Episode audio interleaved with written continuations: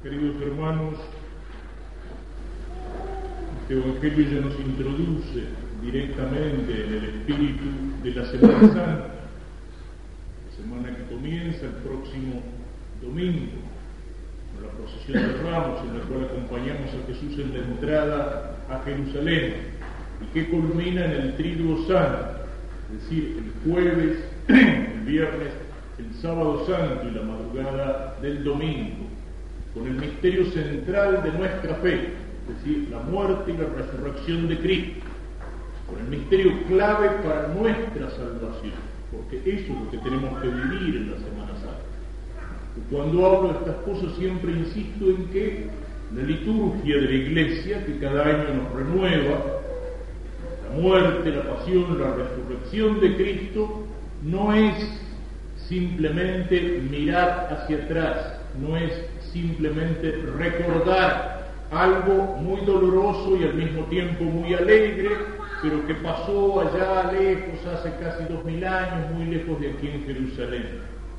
La liturgia no es solamente recordar el pasado, no es como cuando en una conmemoración escolar se recuerda o se celebra en una fiesta patria el aniversario de un prócer o de una batalla. La liturgia revive, es decir, vuelve a ser presente esos misterios santos, en la oscuridad que podemos penetrar solamente con los ojos del alma iluminados por la luz de la fe, pero verdadera, realmente esos misterios se hacen presentes. El misterio de la muerte y de la resurrección de Cristo en cada misa, de una manera particular en esta Semana Santa y nuestra unión con esos misterios.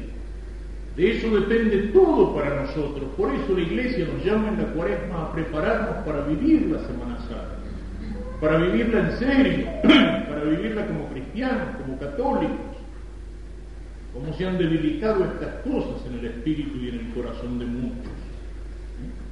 Lo mismo que pasa con la Navidad. Para muchos que y las fiestas, pero la viven como cristianos. No, la Navidad es una excusa para, para comer, para chupar, para hacerse regalos, para divertirse. Con la Semana Santa pasa lo mismo. Hace algunos años atrás nos reíamos de los uruguayos porque decíamos que para los uruguayos la Semana Santa se llama Semana de Turismo. Y bueno, nosotros la seguimos llamando Semana Santa, pero para cuántos, ¿qué es lo que importa en la Semana Santa? Es que Dios les mande buen tiempo para salir a divertirse por ahí. Pero la Semana Santa no está para ir a hacer eh, un surf en el Nihuil o para ir a comer un asado el Viernes Santo en, Valle Grande. Está para que acompañemos a Cristo crucificado y para que acompañemos a Cristo en la resurrección. Está para que vivamos más intensamente nuestra vida cristiana católica de cada día. Por eso la Iglesia nos hace pensar en estos evangelios. El Evangelio del domingo pasado, tomado de la conversación de Jesús con Nicodemo, nos hacía mirar a Cristo levantado en la cruz como la serpiente de bronce en el desierto, que salvaba a los judíos como mordidos y heridos por el veneno de la serpiente. Y esa serpiente de bronce que como dice Santo Tomás, tiene figura de serpiente pero no tiene veneno, salvaba a los que habían sido mordidos. Cristo clavado en la cruz tiene figura de pecado, pero no tiene pecado. Cristo es la imagen viva de toda la consecuencia de mis pecados. Cristo sufre en la cruz el castigo que yo me merezco por mis pecados, pero Él no tiene pecado. Y de esa manera salva a todos los que miran hacia Él. Los que miran hacia Cristo levantado en la cruz, se salvan. Es decir, los que creen en Él los que acompañan al Señor en la cruz y en la resurrección. En este Evangelio se retoma un poco ese tema. Empieza contando que se acercan unos griegos, es decir, unos paganos que se habían acercado al judaísmo. Se acercan a Cristo, no se animan a abordarlo directamente y le dicen a uno de los apóstoles, a Felipe, queremos ver a Jesús. Y Cristo se alegra. Cristo tiene en estos días que se preparan para la Semana Santa muchos motivos de tristeza. También el Evangelio del domingo pasado nos decía que la luz vino a los hombres y los hombres como tinieblas no quisieron la luz porque sus obras eran malas. Todo el Evangelio de San Juan especialmente nos va describiendo los días estos que se aproximan a la pasión, casi digamos con la tensión de una película en la cual uno va viendo, va viendo que el ambiente se va volviendo cada vez más tenso y que va a desembocar la cosa en algo tremendo, en algo trágico. Eh, y uno cuando está viendo esa película no se ¿qué irá a pasar ahora? ¿Qué va a pasar? Aquí se arma. Algo por el estilo nos dice el Evangelio de San Juan. Nos va mostrando el enfrentamiento de Cristo con los fariseos, con los jefes de los judíos, que se va volviendo algo cada vez más duro, algo cada vez más violento, de manera que en algún momento ya se huele en el aire. Aquí lo van a matar, aquí lo van a crucificar. Y esos que resisten a Cristo, que no lo quieren aceptar, que, no lo, van a, que lo van a crucificar, ¿quiénes son? Su pueblo ¿Cómo le tiene que haber dolido eso a Cristo en el alma? Era el pueblo que Dios había elegido para mantener la fe en el Dios único en medio de las naciones paganas. Era el pueblo que Dios había elegido para que en medio de ese pueblo naciera el Redentor. Era el pueblo que tenía que ser como lo más granado, como lo más selecto, como el núcleo principal del corazón de la iglesia de Cristo. Y ese pueblo cierra su corazón a Cristo. ¿Cómo le duele a Cristo? Pero es que aquí que se acercan unos paganos. Queremos ver a Jesús. Y eso es un consuelo para Jesús que sufre por la apostasía de su pueblo. Eso lo hace mirar a Cristo a la distancia y ¿qué es lo que ve? Nos ve a nosotros. A todos nosotros, a los que no descendemos, a los que no pertenecimos nunca al pueblo elegido, a la raza judía, a todos los que viniendo del paganismo en los lugares más distantes de la tierra, hemos recibido, como lo recibieron nuestros antepasados, nuestros padres hemos recibido a Cristo. Es decir, Cristo ve que lamentablemente su pasión va a ser inútil para nosotros. No porque no alcance la sangre de Cristo, una sola gota de la sangre de Cristo puede lavar todos los pecados del mundo, pero porque los hombres pueden cerrar los ojos delante de la luz porque cae la sangre de Cristo de la cruz y nosotros en vez de arrodillarnos para que esa sangre nos lave el alma de toda mancha de pecado, podemos hacernos a un lado y dejar que esa sangre caiga inútilmente en el suelo. Pero Cristo ve aquí también los frutos de su pasión. Y entonces dice, ha llegado la hora, se alegra. Cristo esperaba, y eso aparece en el Evangelio muchas veces, esperaba la hora, la hora con mayúscula, cual la hora en que iba a morir por nosotros en la cruz. Tengo que ser bautizado con un bautismo, dice con un bautismo de sangre. Y qué ansioso estoy hasta que eso se cumpla. Y sin embargo, cuando Cristo se enfrenta a la hora, siente el dolor y siente la turbación. Y también en este Evangelio hay como un anticipo de lo que va a ser ese momento tan tremendo de la pasión que es la agonía de Jesús en el huerto de Getsemaní. Mi alma está turbada, ¿qué diré, Padre? Líbrame de esta hora. Cristo está dispuesto a morir por nosotros. Cristo quiere que su voluntad se unifique con la voluntad del Padre. Pero Cristo sabe todo lo que significa el tremendo sufrimiento de la muerte en la cruz. Y entonces Cristo siente que su instinto de conservación, que su naturaleza humana, que su cuerpo se revela en frente al sufrimiento. Cristo entra a sentir como sintió en Getsemaní todo ese dolor, toda esa angustia, ¿eh? que lo hace rezar diciendo, Padre, si es posible que pase de mí este cara, pero para decir después que no se haga mi voluntad sino. Como diciendo, Señor, sé que es tremendo la muerte que voy y todo lo que voy a padecer, pero a tus órdenes, Señor, lo que vos quieras. Y para salvar a los hombres, estoy dispuesto a aceptarlo, estoy dispuesto a cargar la cruz. Esa es la actitud de Cristo siente el dolor en Getsemaní y posiblemente siente no solamente el dolor físico, el temor delante del sufrimiento físico, de los sufrimientos del cuerpo, de los azotes, de la corona de espinas, de los clavos, de la lanza, sino que Cristo siente también el sufrimiento espiritual.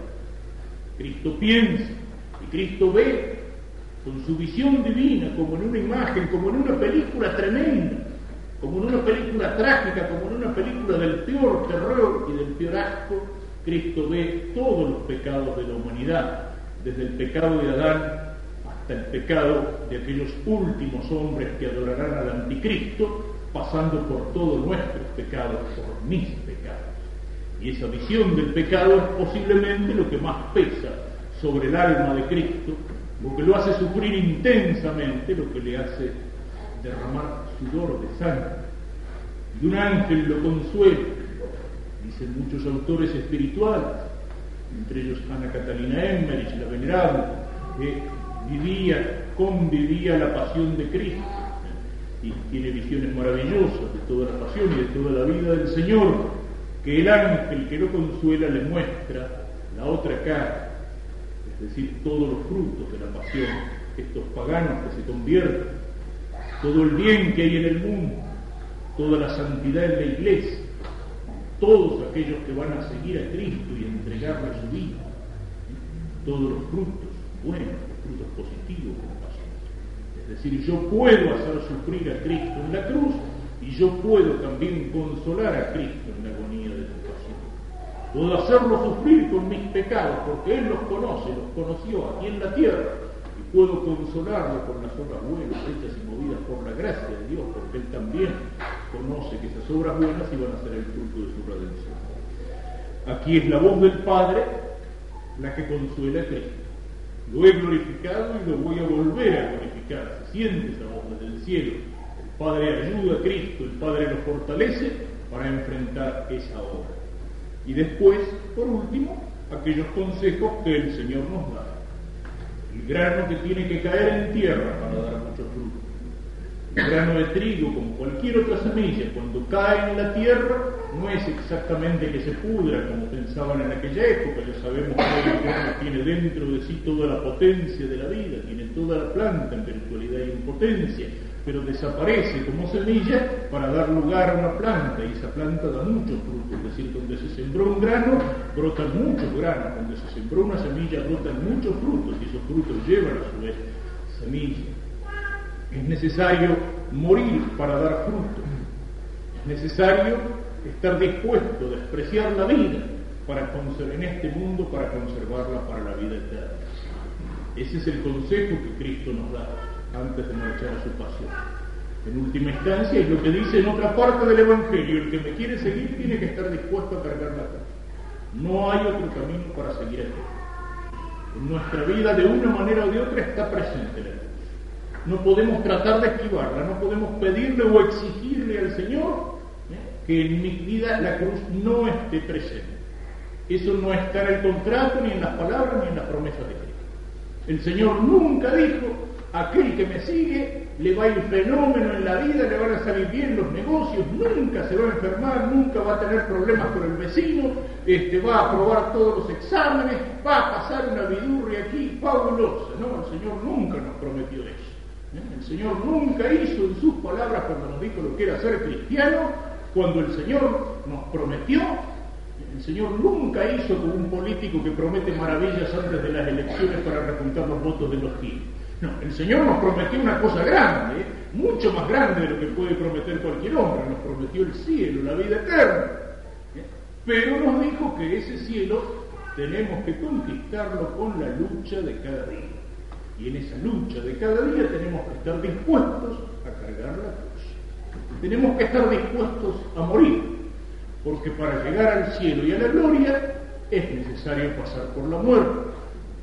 Pero para aquel que llega a la muerte siguiendo a Cristo, en gracia de Dios, con el alma limpia de toda mancha de pecado, la muerte que es, sino una puerta que nos abre a un campo lleno de luz una puerta que nos abre las puertas de la gloria, el encuentro con Cristo.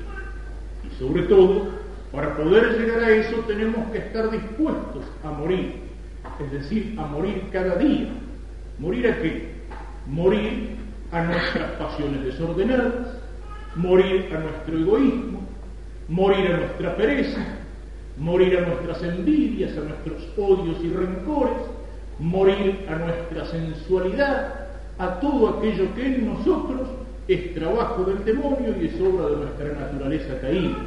Morir al pecado, morir a las consecuencias del pecado, morir a toda la presencia del mal y a la obra del nosotros, morir a eso para resucitar con Cristo.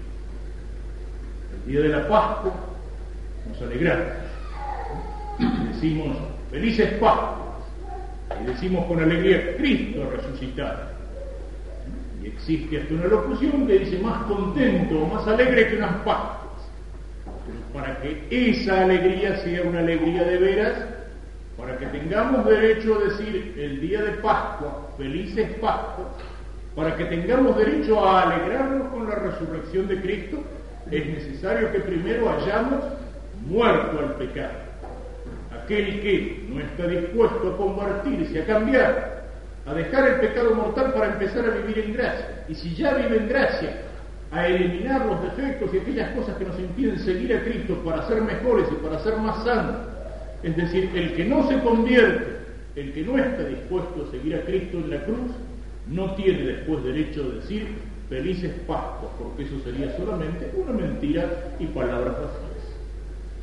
Solamente, si hemos cargado la cruz en el seguimiento de Cristo, podemos alegrarnos al resucitar con el Señor y al ver que la muerte no es para nosotros un fin trágico delante del cual debemos morirnos de angustia, sino que es un momento de alegría, de encuentro con el Señor en el cielo, con la felicidad con la visión de la Trinidad Santa por toda la eternidad sin mezcla de mal.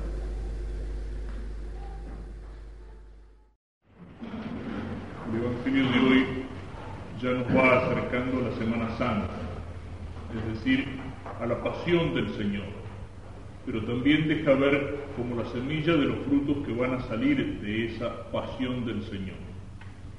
Este grupo de judíos venidos de muy lejos, de Grecia, pero que han oído hablar de Jesús y quieren conocer a Jesús.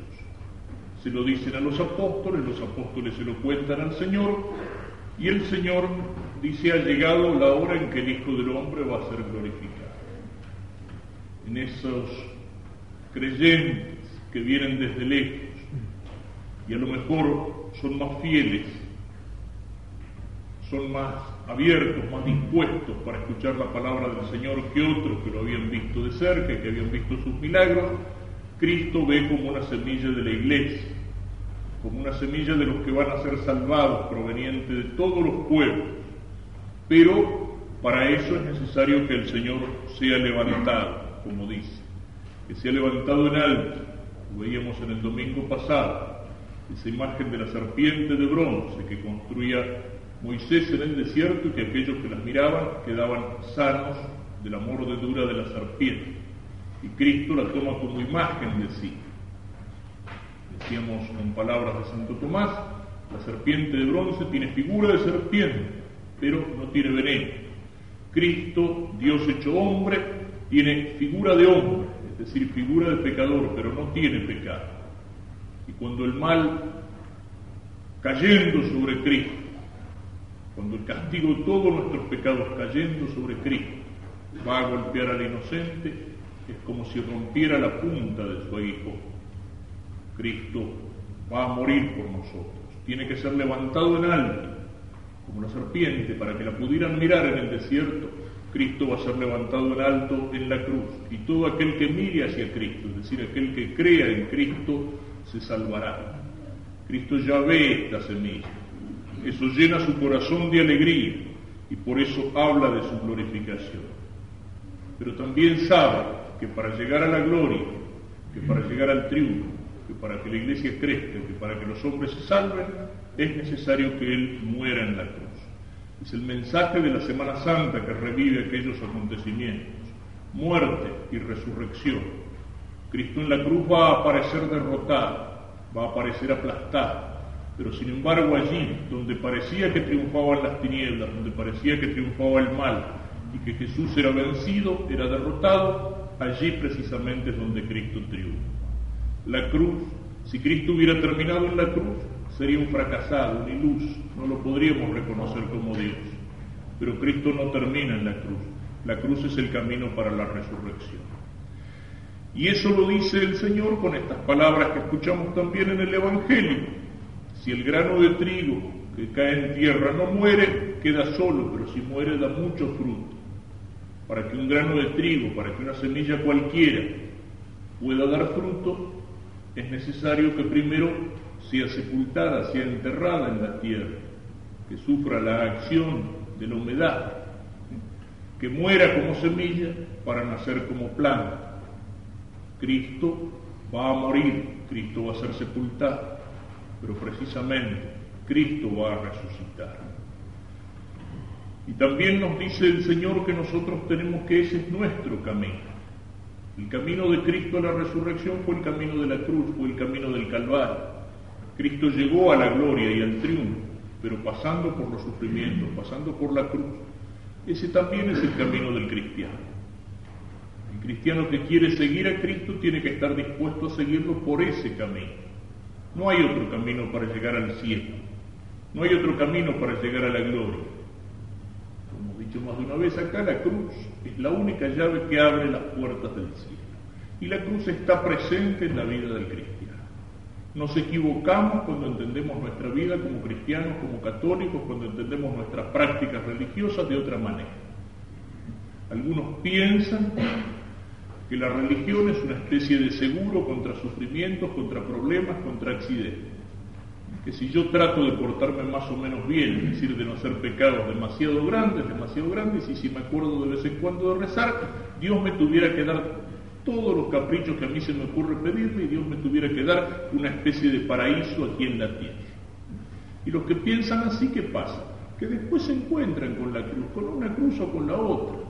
El sufrimiento aparece en la vida, aparece la enfermedad, se muere un familiar querido, tenemos un problema en el trabajo, una incomprensión, una calumnia.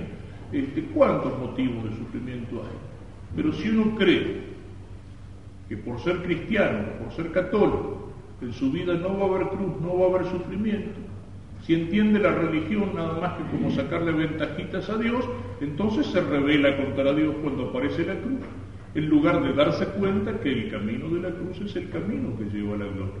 Y que la cruz está presente en la vida del cristiano, como la cruz está presente en la vida de todo hombre. Y entonces muchas veces precisamente los que piensan así son los que se van a buscar esa religión negocio, se la van a buscar en otro lado, se la van a buscar en alguna secta que le promete curaciones, que le promete el paraíso en la tierra, que le promete, ¿qué es lo que no prometen las sectas que andan dando vueltas por ahí? Hay cada loco que pone los pelos de puma. Y lo peor de todo es que hay cada tonto que le cree. Yo me acuerdo una vez que estaba misionando y lo preparé para la primera comunión, ¿eh? lo confesé y le di la comunión un paisano que tenía más de 80 años. Un hombre muy sencillo, creo que apenas sabía leer, es que sabía, pero tenía fe. Y me decía, dice, acá vienen a cada rato de distintas, de todas estas religiones nuevas que andan por ahí, dice, pero yo los corro con la Santísima Virgen. Y fíjese una cosa, me contaba, ¿sabe que un compañero mío lo vinieron a ver y le dijeron que si se hacía de esa religión no se iba a morir nunca? Y el otro se la creyó y me dice el viejo este, y ahí lo tiene, ese paralítico y boqueado. Pero le habían prometido eso, que no se iba a morir nunca. Y el pobre tonto se lo creyó.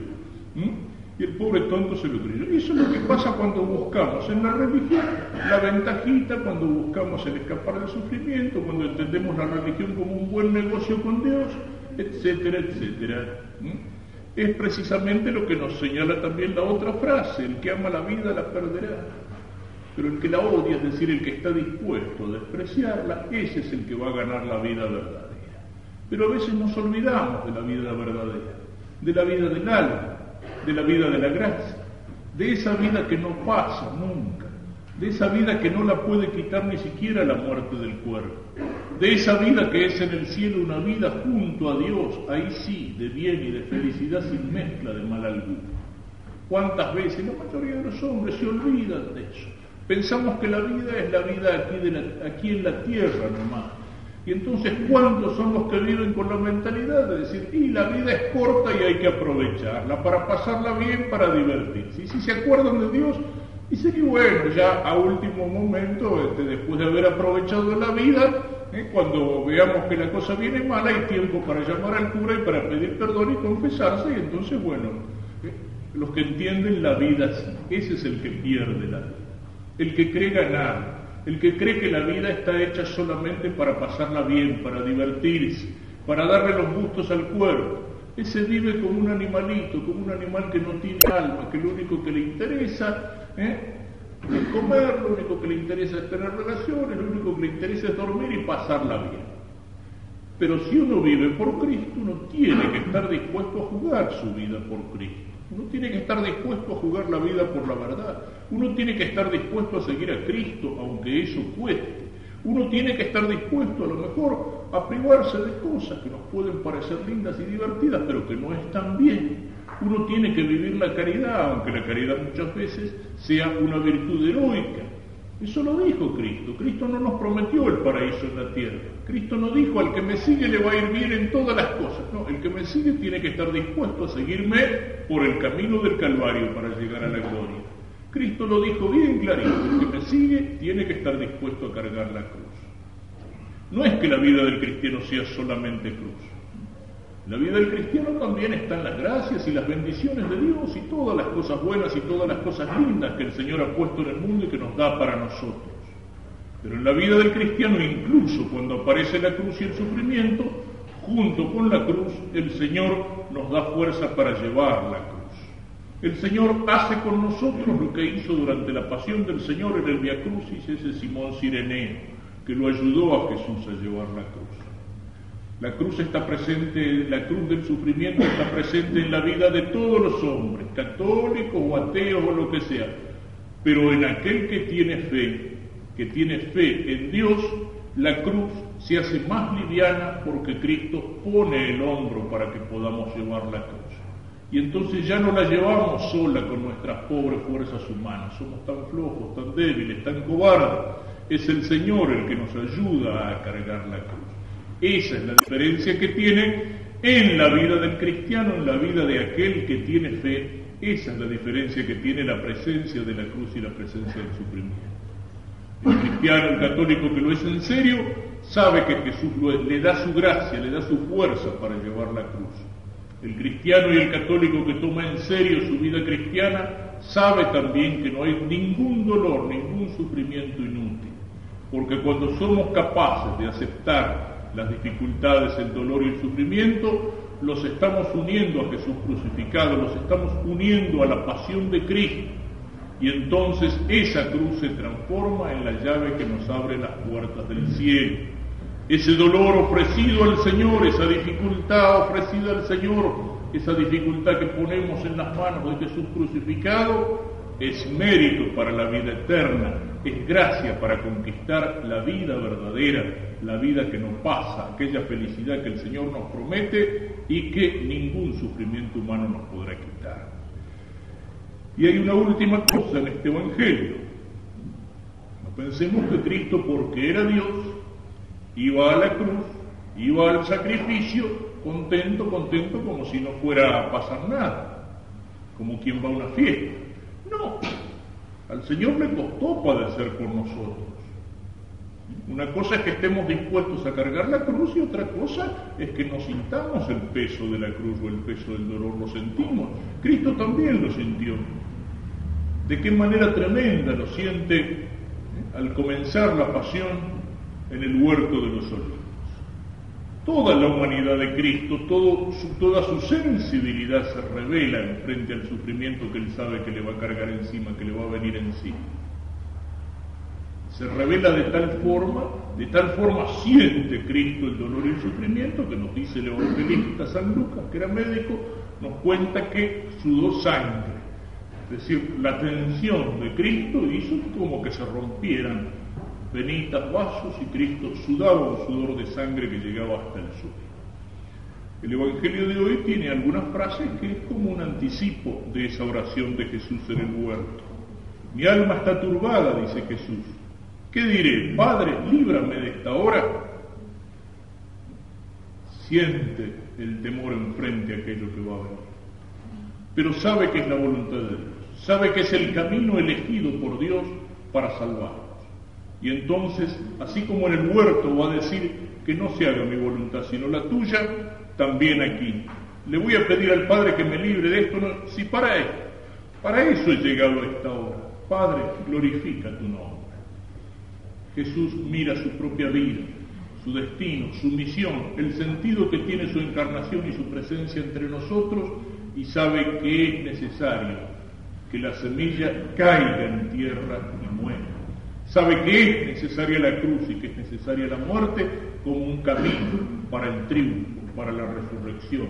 Sabe que para eso ha venido, para cargar sobre sus hombros con nuestros pecados para recibir Él, inocente, el castigo que nosotros merecíamos y merecemos por nuestros pecados, para abrirnos las puertas del cielo, para lavar con su sangre la mancha y la inmundicia del pecado en nuestras almas. Y entonces, aunque todo su cuerpo se revele, su voluntad se identifica amorosamente con la voluntad del Padre y el Señor está dispuesto.